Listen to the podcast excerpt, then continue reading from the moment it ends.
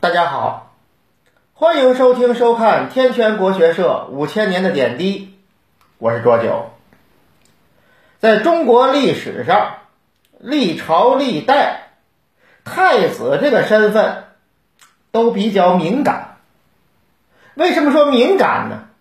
你想，太子这身份多好啊！皇帝一死，他就是法定的接班人呢。做到太子这个位置。那未来就是一片光明啊！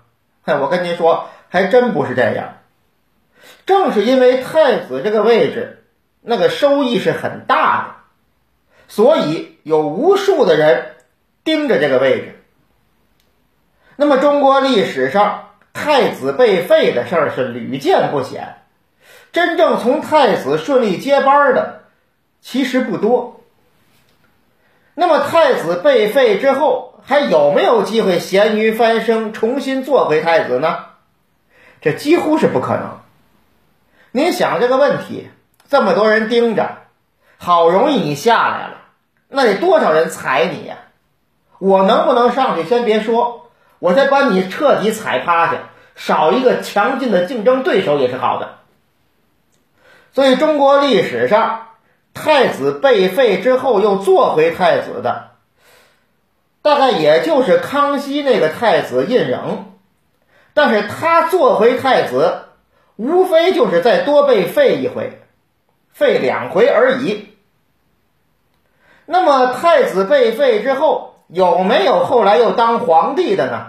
有，武则天那儿子中宗李显，但是他那个情况是大臣发动政变，把武则天赶下去。又立的他暴力夺权了，等于是，而且相当于改朝换代。那武则天立的是周朝，国号都变了。那么在同一个王朝当中，太子被废，还能不能重新再当皇帝？这个也有，就是今天咱们要说的这位汉顺帝刘保。这汉顺帝刘保。他爸爸是汉安帝，那么刘保的生母姓李，身份应该是不高，《后汉书》上就记载是宫人，大概就是宫女儿，低级别的女官，大概这个意思。哪天安帝看见了，大概是觉得哟挺漂亮，突然来了兴趣，就来这么一把，他也争气，就怀上了。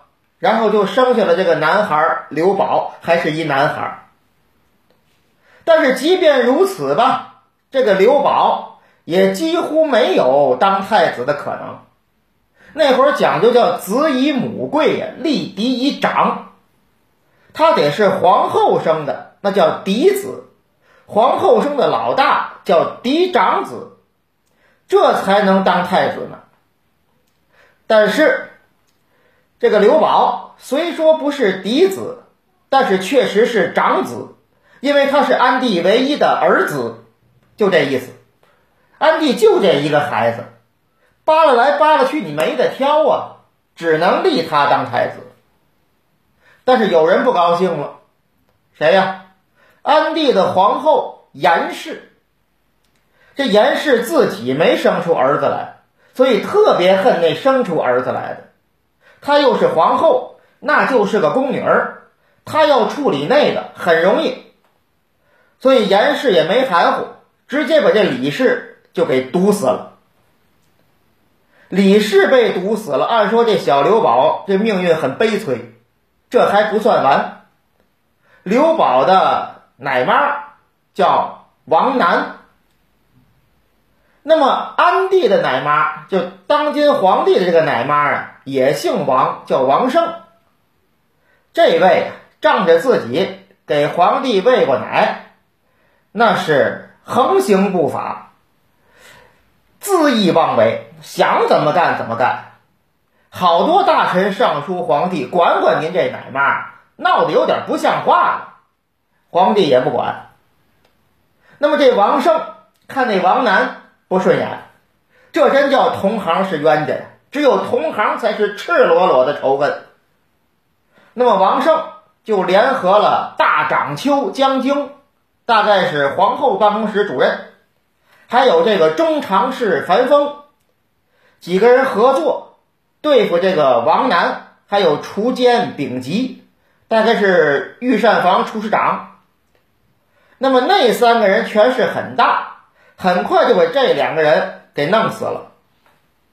小刘宝母亲被毒死，奶妈被弄死了。身边最亲近的人都没了，这孩子呀，当时还不到十岁，那么他必然是很难过，而且他作为一个孩子，很难掩饰自己的感情，就卦象露出来了。这下王胜可害怕，毕竟他是当今皇帝的奶妈，不是这太子的奶妈，哪天万一太子真当了皇帝？反过来就得收拾我，我没有任何的倚仗，怎么办？不能让这小兔崽子当皇帝。于是这个王胜在安帝面前就给这刘宝扎针儿，还真就管用了。说来说去，说去说来，这安帝真把这太子给废了。他是真听自己这奶妈的，这吃过奶的就是不一样。大概呀，安帝也琢磨着。我还年轻啊，我才三十一岁，不到三十二岁呢。所以将来我再生一个，再立太子也来得及。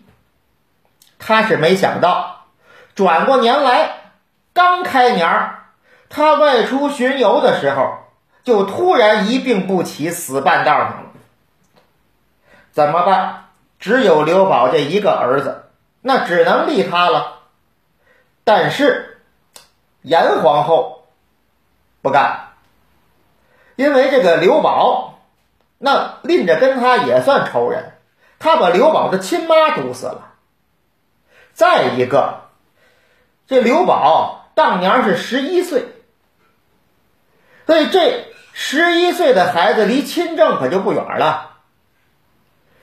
东汉的历史上有很多未成年的小皇帝亲政。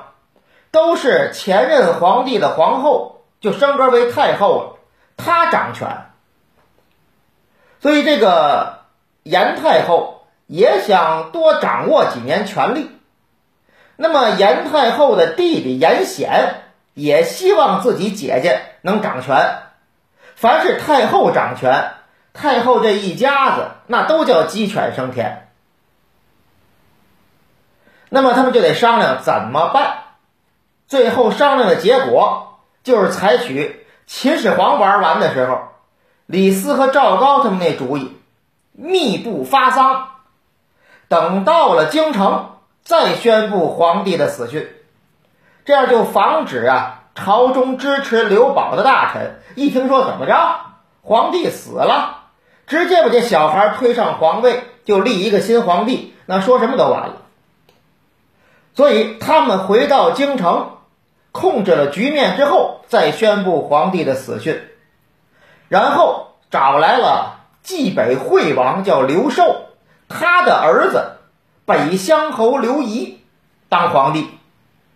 这小皇帝襁褓之中还怀抱呢。这个严皇后一看行啊，他想亲政十几年以后了，那会儿我也干不动了，我也玩够了，就给他就得了。他是没有想到这问题，这个小皇帝命太短。当然，说这话之前还得再说一句，那个王胜，在这个安帝死了以后，也立刻完蛋了。他跟这个严太后那也不是一世的。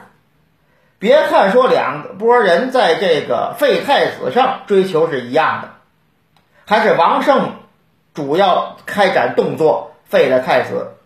但是严皇后一上来，严太后啊，就开始对付王胜，还有那个樊丰。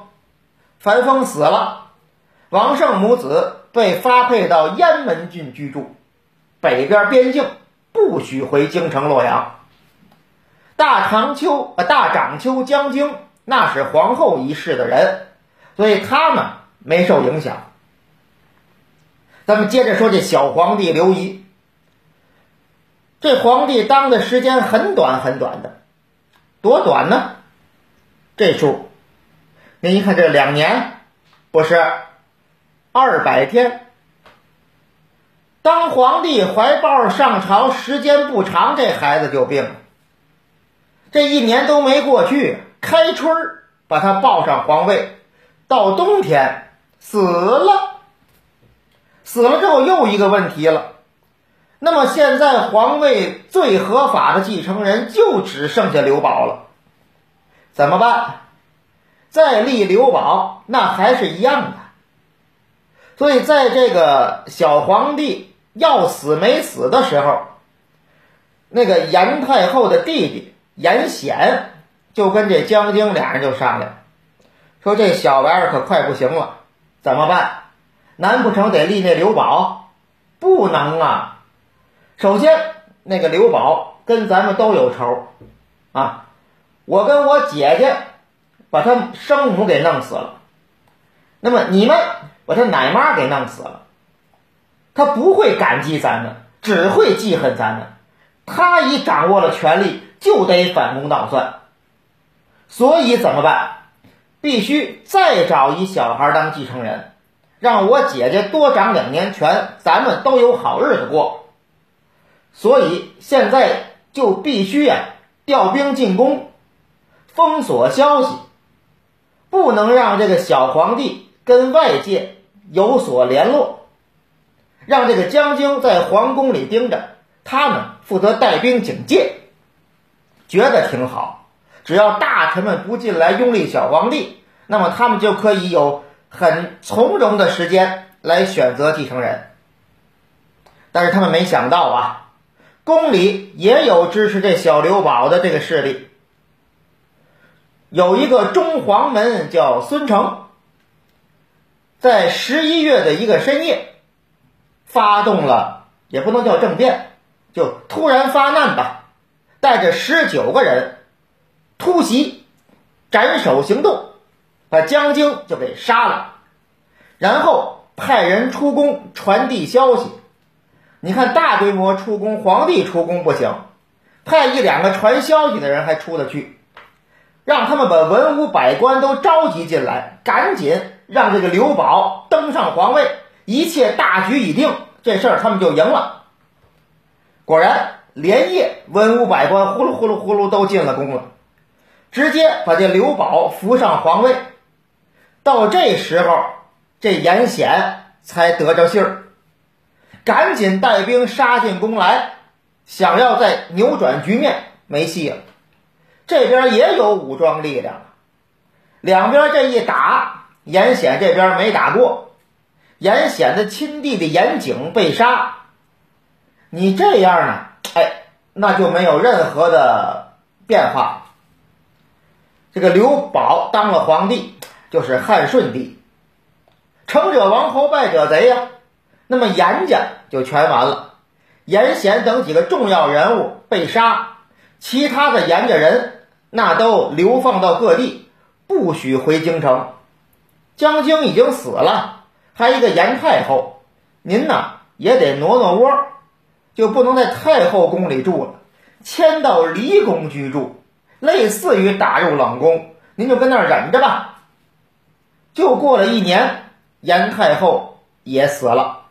毕竟您这个心情一直不好，这人活不长，抑郁成疾呀，又不会给你好好治，那落魄的凤凰不如鸡，很快就死了。严太后死了以后，顺帝给自己的母亲，哎，那就得争光露脸，怎么办？原来他的母亲是埋在洛阳城郊的。普通的坟墓里面，就当一个老百姓就给埋了。那么给母亲迁坟，迁出来，风风光光的葬到洛阳的北陵，最高档的这个陵墓，大概就是北邙山那一带，青史几行名姓，北邙无数荒丘。现在您去洛阳北邙那块的旅游，洛阳北邙山啊，那还有一个中国古代艺术博物馆。